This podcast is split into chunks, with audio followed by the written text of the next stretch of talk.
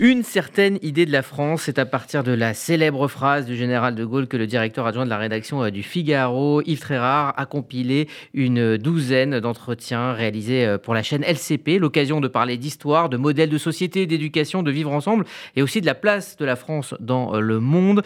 Des personnalités aussi variées qu'Alain Finkielkraut, Arlette Laguillet, François-Olivier Gisbert, Yves de Gaulle, Rachel Kahn encore évoquent leur lien avec le pays entre amour d'un côté et inquiétude de l'autre. Yves bonjour. Bonjour Rudy, bonjour à tous. Merci euh, d'être euh, notre invité aujourd'hui, d'avoir accepté notre invitation sur RCJ. Euh, évidemment, on va commencer comme vous le commencez dans ces entretiens, ou en tout cas vous l'évoquez, par écouter le général de Gaulle entre les deux tours 1965, une certaine idée de la France. Je me fais en effet de la France une certaine idée. Je veux dire par là qu'à mon sens, elle est quelque chose de très grand, de très particulier c'est du reste, je le pense, ressenti par le monde entier. C'est vrai, la France est une chose, à mes yeux, très considérable, très valable. Et elle doit avoir dans le monde, quel qu'il soit, à toute époque, naturellement d'après les circonstances, elle doit avoir un rôle à elle. Il faut que la France joue son rôle, c'est exact. Et pour qu'elle joue son rôle, il faut qu'elle soit la France. Voilà, donc le général de Gaulle, après avoir écouté toutes ces personnalités, et bien plus encore, parce que vous avez fait bien plus euh, d'émissions, vous avez sélectionné 12 personnalités, mais il y, en a plus encore, répondre donc à cette question d'une certainité de la France. Quelle est votre idée de la France? La mienne? Oui. Bah, moi, l'idée que je m'en fais, c'est que c'est un pays euh, très singulier, c'est-à-dire que euh, c'est un pays éruptif éruptif. C'est la, la, première euh, considération que j'aurais sur ce pays, c'est que c'est un pays qui est euh, sans arrêt sur un volcan, avec une population, et je crois que le général de Gaulle avait raison à la fin de sa vie, il disait que les, les Français étaient très difficiles à gouverner, c'est des, des, des, des, confidences qu'il a faites, notamment à Alain Perfit, vous savez, dans ses, euh, il l'a dit dans les carnets d'Alain Perfit, et puis, euh, d'une certaine façon, d'ailleurs, Emmanuel Macron l'a répété il n'y a pas très longtemps. Les Gaulois réfractaires. Les Gaulois réfractaires et je crois que nous sommes vraiment euh, cela. Euh, c'est pas d'ailleurs euh, négatif, c'est pas euh, un jugement de valeur, c'est au contraire, ça montre que nous sommes tout le temps en éveil et que nous sommes tout le temps à nous remettre en question. on est d'éternels insatisfaits aussi, ça c'est vrai. Mais regardez, si vous faites le bilan de la Ve République, en, en acceptant les, les, années de Gaulle, et encore, vous avez vu, il y a le général de Gaulle, on bénit cette période des années 60, mais le général de Gaulle, il a quand même été, il a quand même échappé à une tentative d'attentat. Toutes les autres, on ne les a pas connues d'ailleurs. Euh, il y a eu la guerre d'Algérie. Pendant cette guerre d'Algérie, il y a eu quand même une haine anti-gaulliste très forte. Il y a eu mai 68, qui est une, une révolte de croissance, je dirais. Mais, hein. mhm. mais sinon, euh, tous les présidents ont toujours été critiqués. Les réformes, c'est très difficile. On vit encore, c'est bien notre problème, on vit encore sur le modèle euh, institué par le général de Gaulle après la guerre de, euh, avec le, le, fameux Conseil national de la résistance, euh, qui nous a, qui a, posé les grands jalons de l'organisation de notre pays, territorial, plus ce qu'a fait le général de Gaulle sur l'indépendance nucléaire, tout ça. Et on vit encore là-dessus, mais c'est très difficile de faire des réformes. Regardez, quand on veut faire une réforme des retraites, parce que évidemment la durée de vie a allongé, donc il faut un peu changer la chose. Tout de suite, ce sont des millions de personnes dans la rue, euh, ce sont euh, euh, des gens qui s'énervent, des passions qui s'expriment. On est un pays assez... alors, passionnant et passionné, je dirais. Et pourtant, la France réussit tout de même à exceller et à, porter une, un certain savoir-faire, un certain savoir-vivre aussi, un, certain exemple pour les autres pays. C'est énormément évoqué cette image de, la France à, l'international. C'est vrai qu'on est assez fier de, notre. alors, on est assez fier du fait qu'on soit intellectuellement, je dirais, toujours en éveil. Et c'est ce que euh, c'est d'ailleurs une des marques d'optimisme de notre pays, c'est de voir que on a euh, une matière grise qui fonctionne avec des débats. On est beaucoup dans le débat. Euh, et, Dieu sait si quand on voit le monde aujourd'hui, c'est quand même appréciable de voir qu'on peut échanger des idées, même si parfois c'est assez violent. Ça, ça existe. C'est ce que note notamment quelqu'un qui s'appelle Eugénie Bastier qui dit mmh. J'adore mon pays, je suis fier de mon pays parce qu'au moins on peut débattre et on peut résister d'ailleurs à cette espèce de standardisation américaine qui, qui déferle dans le monde. En tout cas pour l'instant. Pardon? En tout cas pour l'instant. Pour l'instant, en tout cas. Et c'est vrai que si vous regardez, on a aussi une matière grise, qui, on a un nombre d'ingénieurs qui partent d'ailleurs malheureusement euh, à l'étranger travailler. Euh, on, a, quoi qu'on dise, parce que vous savez, on est toujours insatisfait de nous-mêmes, mais on a quand même euh, de jeunes entrepreneurs qui sont tout à fait brillants. On a des fonctionnaires qui sortent d'écoles prestigieuses. Enfin, on a quand même un, un pays qui fonctionne, quoi qu'on dise, qui est certainement perfectible dans beaucoup de domaines, mais qui s'en sort pas mal. Et si on regarde bien, on a surmonté cette crise de, la, de, cette crise sanitaire, de, bon, avec les ratés qu'on a connus au début sur l'histoire des masques et tout ça. Mais par exemple, euh, regardez l'histoire de la vaccination, on est un des pays qui a le mieux réussi dans ce domaine. Mhm. Alors, ce qui revient souvent, c'est aussi l'identité de la France, identité féminine pour beaucoup euh, de, des gens que vous avez euh, rencontrés. Pour vous, la France, est-ce que pour vous, justement, la France est une femme pour vous aussi? Oui, parce que d'abord, elle est très belle. Euh, et elle est très belle par ses paysages. Et d'ailleurs, la France procède de ces paysages. C'est ça qui est extraordinaire aussi, parce que la France, c'est une population qui est extrêmement euh, variée, diversifiée, avec des origines. qui se retrouve dans les paysages. Et qui se retrouve dans le paysage. On a des, on a des plaines, on a la montagne, on a la, la, la, la mer, et euh, avec et c'est ça qui est une particularité. Alors, est-ce que c'est à mettre au profit des, gens de la Troisième République ou même des rois, puisque en fait ça, s'est fait comme ça, c'est qu'on est hyper centralisé et que finalement, on arrive à tous coexister, qu'on soit alsacien, breton, euh, même corse, qu'on le veuille ou non. Et c'est vrai qu'on est un des pays les plus centralisés du monde. Hein. Euh, même nos voisins, l'Allemagne, l'Italie, euh, l'Espagne, la centralisation sont des histoires tout à fait récentes pour eux. Hein. Ce sont des pays qui n'étaient pas très unifiés. Donc, on a cette diversité de paysages, cette diversité de cultures, cette diversité d'origine, et on est quand même tous ensemble. Euh, c'est pas toujours facile, je le reconnais, c'est encore euh, peut-être de plus en plus difficile dans un monde ouvert comme l'est le monde d'aujourd'hui, mais euh, euh, on aime bien, on aime bien s'auto-flageller, mais quand même il y a des points positifs. Alors, je le disais en introduction, le, ton hein, de, ces entretiens aussi entre amour, attachement au modèle français, inquiétude aussi. Euh, il y a des personnalités comme euh, David Jaïs, Eugénie Bastier, vous vous en parliez, ou encore Alain Finkielkraut ou Catherine Ney, par exemple, parlent d'un modèle français en difficulté. Euh, Finkielkraut parle d'une France fragile. Est-ce que vous avez ce sentiment de, fragilité? Oui. Justement, elle est fragile parce qu'elle est irruptive et on a le sentiment que ça peut péter du jour au lendemain. effectivement, bon, on est quand même le pays qui a fait la Révolution française. alors, après, il y en a qui diront pour le meilleur, euh, d'autres qui diront pour le pire. Euh, il y a eu quand même beaucoup de morts, la terreur, enfin, il y a eu des épisodes quand même pas très glorieux. Euh, c'est vrai qu'on est un pays qui avance par les révolutions, si on regarde bien. Hein. donc, à tout moment, ce pays peut, si vous me permettez l'expression, exploser. néanmoins, je pense que, et d'ailleurs, on a des élections, on est en pleine période électorale, beaucoup d'inquiétudes se font jour actuellement disant euh, est-ce qu'on va pas connaître euh, des euh, parce que c'est vrai que le discours est très radical. Vous avez aujourd'hui, je crois pas que la gauche et la droite aient disparu, mais en revanche, ce qui est sûr, c'est que elle, a été mise de côté et remplacée par un discours qui oppose des gens comme le président de la République sortant, qui sont plutôt dans l'apaisement et le progrès. Euh, c'est ainsi qu'ils se définissent en tous les cas. Et en face, vous avez des discours extrêmement radicaux de l'autre côté qui sont tenus par Marine Le Pen, Éric Zemmour, et de l'autre côté de l'échiquier politique par Jean-Luc Mélenchon. 40% de l'électorat aujourd'hui C'est quand même l'électorat qui représente 40%. Et on se demande tous euh, combien il va peser à la sortie du premier tour. Alors, autre euh, signe d'inquiétude qui revient souvent dans ces entretiens, c'est la place de l'école. Alors, elle est euh, souvent célébrée, elle est souvent émancipatrice, mais beaucoup craignent qu'elle ne puisse plus jouer et que ce soit déjà le cas, son rôle justement d'émancipatrice et, de et de, d'ascenseur social. la place de l'école est en danger selon énormément de, des personnes interrogées. Oui, parce que je crois qu'on est très fiers de notre modèle modèle éducatif. C'est-à-dire que notre modèle éducatif, ça a été longtemps un, synonyme d'ascenseur social, ça a été longtemps synonyme d'émancipation et une école gratuite, une école avec des maîtres extrêmement bien formés euh, et une école qui mène vers l'excellence euh, et le monde entier reconnaît la qualité de, de, de, des têtes euh, bien faites qu'il y a dans notre pays.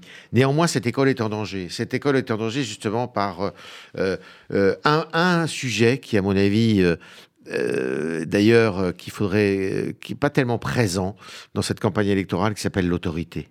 C'est-à-dire que l'école est remise en question parce que l'autorité est remise en question. C'est l'autorité du pouvoir, c'est l'autorité du maître, c'est l'autorité du père. On l'a vu pendant la crise sanitaire. Exactement. C'est l'autorité, euh, en général en France, qui est une, une, idée, qui n'est pas une idée d'ailleurs, qui, est une, qui devrait être une réalité. Je pense que l'autorité, eh bien, c'est une chose qui est mise à mal aujourd'hui euh, parce que les gens n'ont plus confiance. Et euh, c'est vrai qu'ils n'ont plus confiance non plus dans leur école.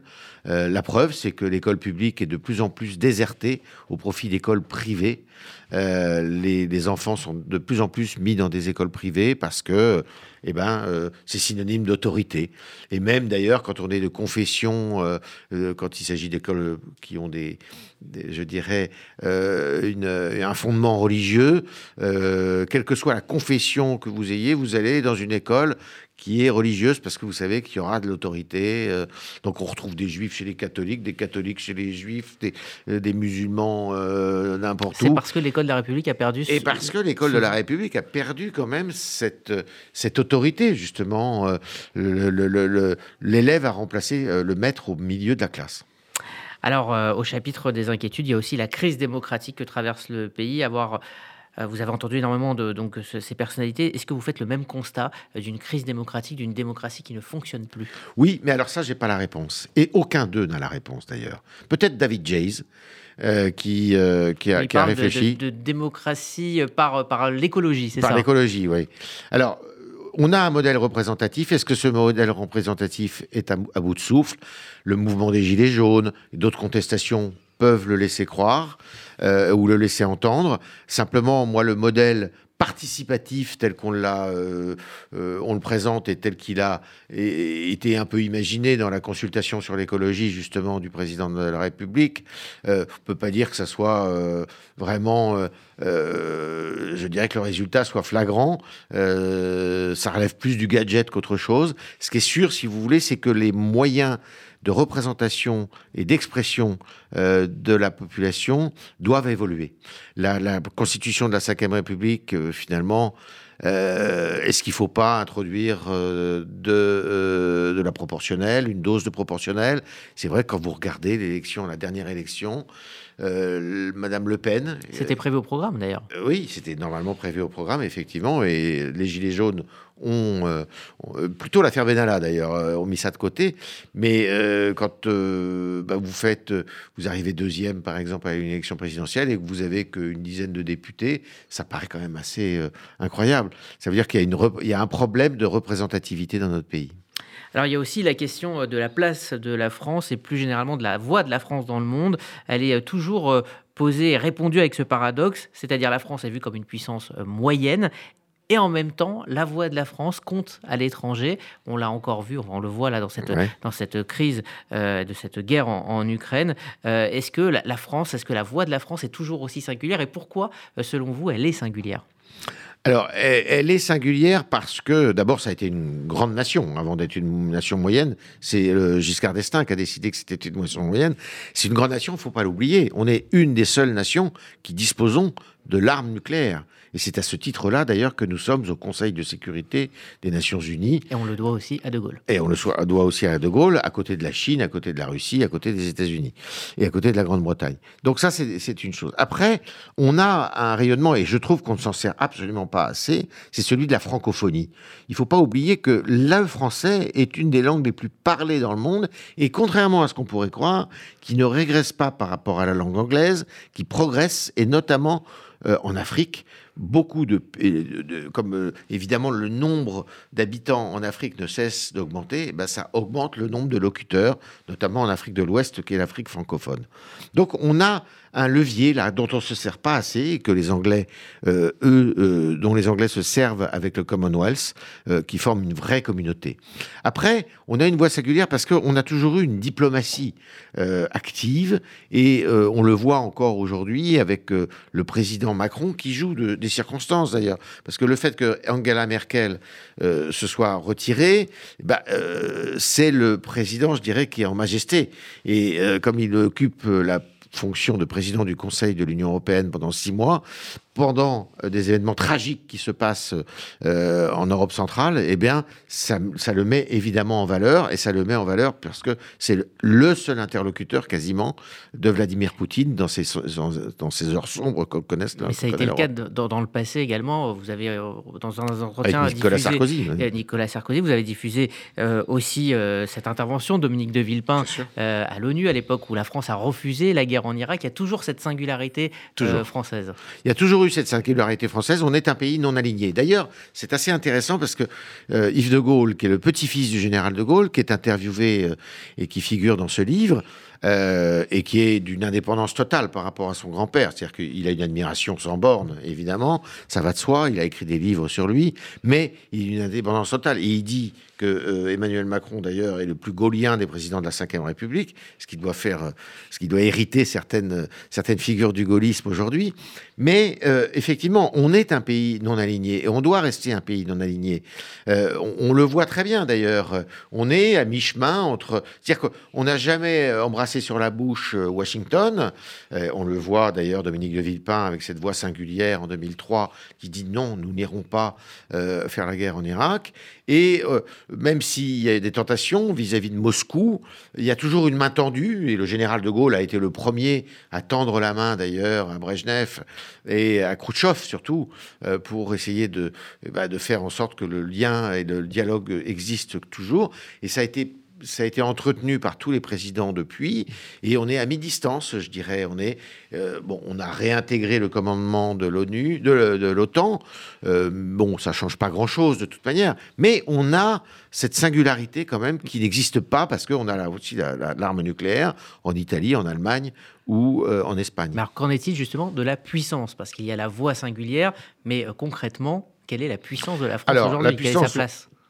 La puissance. Euh, moi, je trouve qu'il y, a beaucoup d'esprit chagrin, mais euh, il faut quand même se rendre compte que, par exemple, en Afrique euh, sahélienne, le pays qui fait la, police européen et qui représente l'Europe, qui, porte le fardeau européen pour essayer de contrer le terrorisme dans cette région du monde, bah, c'est quand même les soldats français. Et il ne faut pas l'oublier. Et donc, on a, on a quand même encore, je dirais, une force de frappe qui n'est pas négligeable. Alors il y a aussi la question de la manière de regarder l'histoire, son histoire, l'histoire de France, d'en être fier, d'en avoir honte. Alors vous citez euh, dans votre introduction euh, Fernand Braudel, alors je, je, vais lire, Toute nation est divisée, vie de lettres, mais la France illustre trop bien la règle, protestant contre catholique, euh, janséniste contre jésuite, bleu contre rouge, républicain contre royaliste, droite contre gauche, Dreyfusard contre anti-Dreyfusard, etc. etc. pour comprendre cette France, il convient d'en embrasser tous les passés. Est-ce qu'on a justement du mal à regarder notre passé, à l'apprécier et euh, à le regarder finalement sans phare, sans honte? Alors justement, c'est un des problèmes de la France, c'est qu'on a, on a, c'est passionné, je dirais, le débat sur l'histoire de France parce que l'histoire euh, française, euh, elle est, je dirais, recomposée, malaxée, mythifiée ou dégradée selon les cas, et chacun en fait son, son, son miel, je dirais. donc c'est un, un sujet, comme le dit Brodel, d'opposition permanent euh.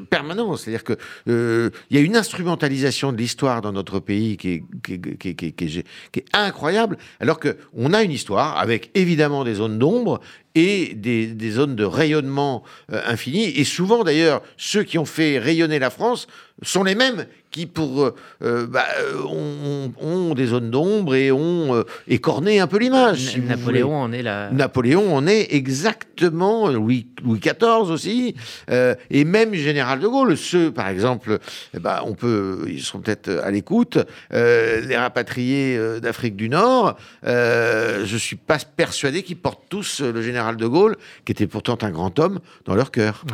Alors, je vais vous poser une question que vous euh, posez aux personnes que, que vous avez euh, rencontrées euh, et qui sont donc dans, dans ce livre. Est-ce que la France vous fait pleurer et à quel moment elle vous fait pleurer? Oui, elle me fait pleurer. Elle me fait pleurer quand il y a un grand discours. Je suis aussi de cette fibre littéraire qui habite beaucoup de Français.